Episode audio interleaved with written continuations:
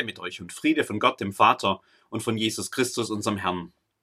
Aus dem Buch der Offenbarung, aus dem dritten Kapitel, dem sogenannten Sendschreiben an die Gemeinde in Laodicea. Und dem Engel der Gemeinde in Laodicea schreibe, das sagt, der Amen heißt, der treue und wahrhaftige Zeuge, der Anfang der Schöpfung Gottes. Ich kenne deine Werke, dass du weder kalt noch warm bist. Ach, dass du kalt oder warm wärst. Weil du aber lau bist und weder warm noch kalt, werde ich dich ausspeien aus meinem Munde. Du sprichst, ich bin reich und habe mehr als genug und brauche nichts, und weiß nicht, dass du elend und jämmerlich bist, arm, blind und bloß. Ich rate dir, dass du Gold von mir kaufst, das im Feuer geläutert ist, damit du reich werdest, und weiße Kleider, damit du sie anziehst und die Schande deiner Blöße nicht offenbar werde, und Augensalbe deine Augen zu salben, damit du sehen mögest. Welche ich lieb habe, die weiß ich zurecht und züchtige ich. So sei nun eifrig und tue Buße. Siehe, ich stehe vor der Tür und klopfe an. Wenn jemand meine Stimme hört und die Tür auftun wird, zu dem werde ich hineingehen und das Abendmahl mit ihm halten und er mit mir. Wer überwindet, dem will ich geben, mit mir auf meinem Thron zu sitzen, wie auch ich überwunden habe und mich gesetzt habe mit meinem Vater auf seinen Thron.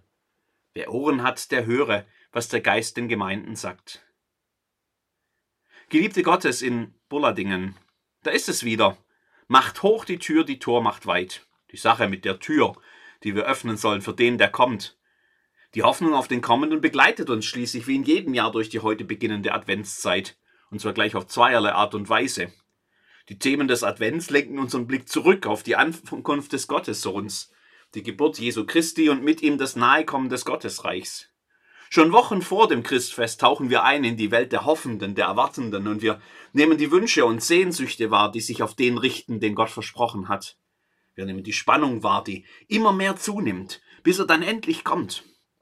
Wir beten mit Maria im Magnificat von den großen Veränderungen, die Gott mit seinem Kommen in die Welt bringt. Seine Barmherzigkeit währt für und für bei denen, die ihn fürchten. Er übt Gewalt mit seinem Arm und zerstreut, die hoffärtig sind in ihres Herzens Sinn. Er stößt die Gewaltigen vom Thron und erhebt die Niedrigen. Die Hungrigen füllt er mit Gütern und lässt die Reichen leer ausgehen. Er gedenkt der Barmherzigkeit und hilft seinem Diener Israel auf, wie er geredet hat zu unseren Vätern, Abraham und seinen Nachkommen in Ewigkeit. Wir schwelgen in den Verheißungen, die sich in ihm erfüllen werden. Das Christfest wird erst so richtig schön und herrlich durch all das, was sich da in den Wochen vorher aufgebaut hat. Gleichzeitig schauen wir im Advent auch nach vorne. Auch im neuen Kirchenjahr setzt sich nahtlos fort, was uns in den letzten Wochen des alten Kirchenjahrs beschäftigt hat. Der Blick auf die Vergänglichkeit des Lebens und die Hoffnung, dass Gott auch über das Sterben hinaus uns in seiner Hand hat und dass da noch etwas kommt nach dem Tod. Vor allem, dass da noch jemand kommt, dass er wiederkommt, der auferstandene Herr Jesus Christus, um Leben und Frieden und Freude in Ewigkeit zu bringen. Wir bemerken wieder, dass wir uns selbst ja in einer ganz ähnlichen Spannung befinden, wie die, die damals auf das Kommen des Heilsbringers hofften.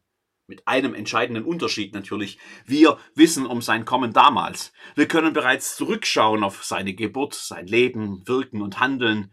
Wir kennen das Evangelium vom Reich Gottes, das den Menschen nahe kommt und vom Gottessohn, der für uns sich in den Tod gibt und äh, von Gott, der seinen Christus auferweckt hat, zu neuem Leben. Das alles gibt uns Mut und Kraft, die Spannung auszuhalten.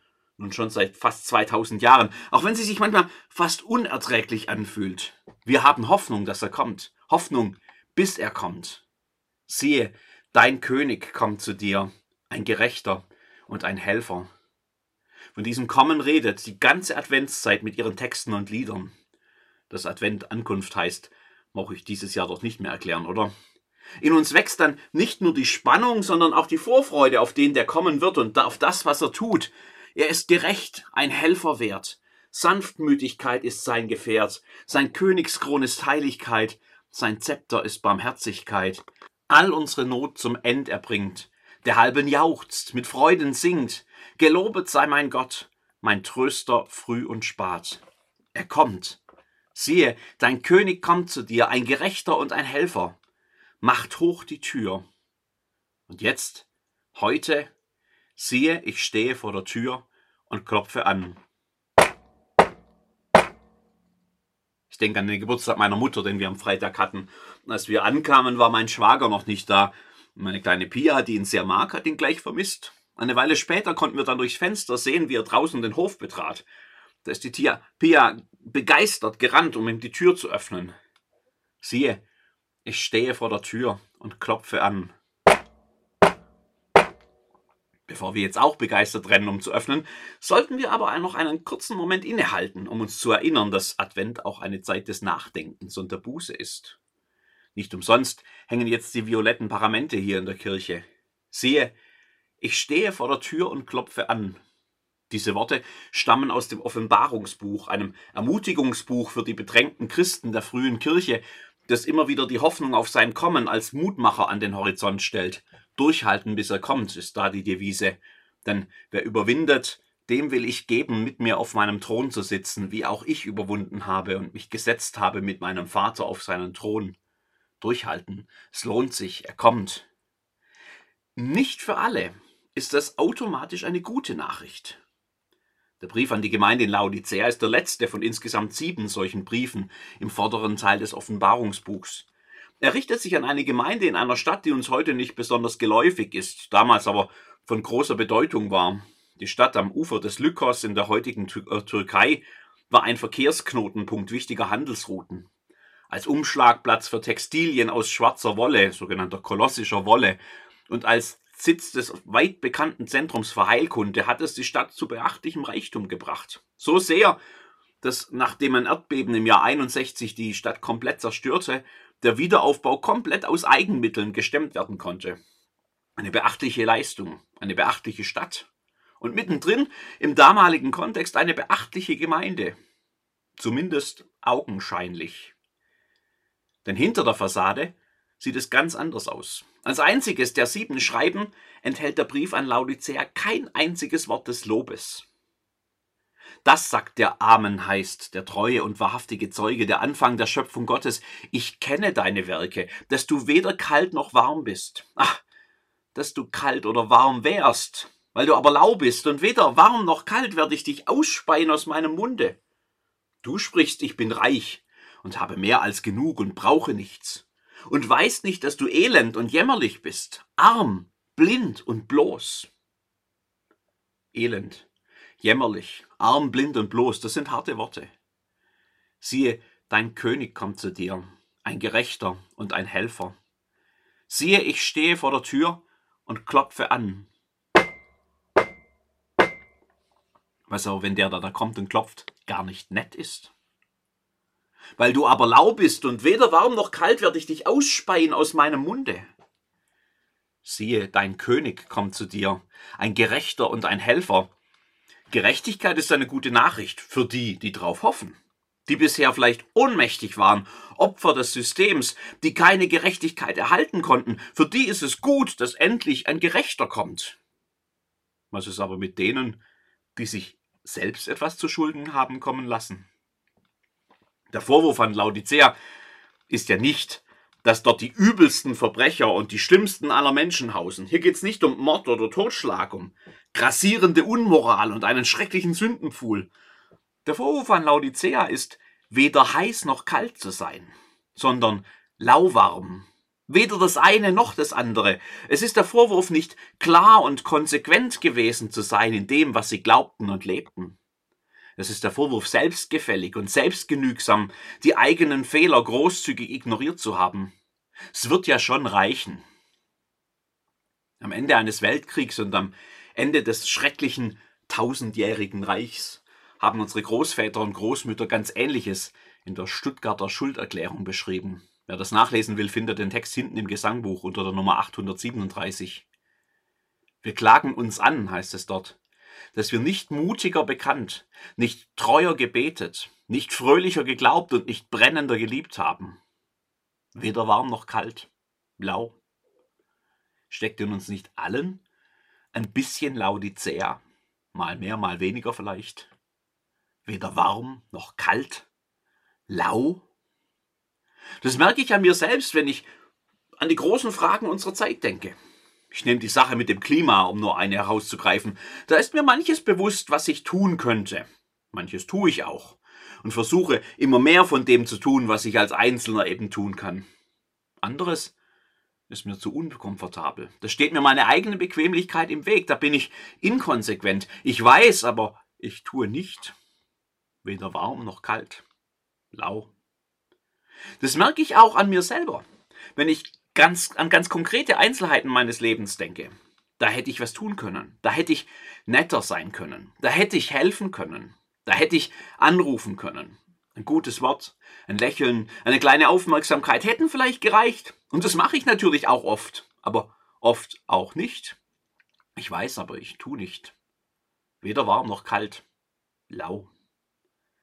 Ich kann Laodicea schon auch bei mir finden.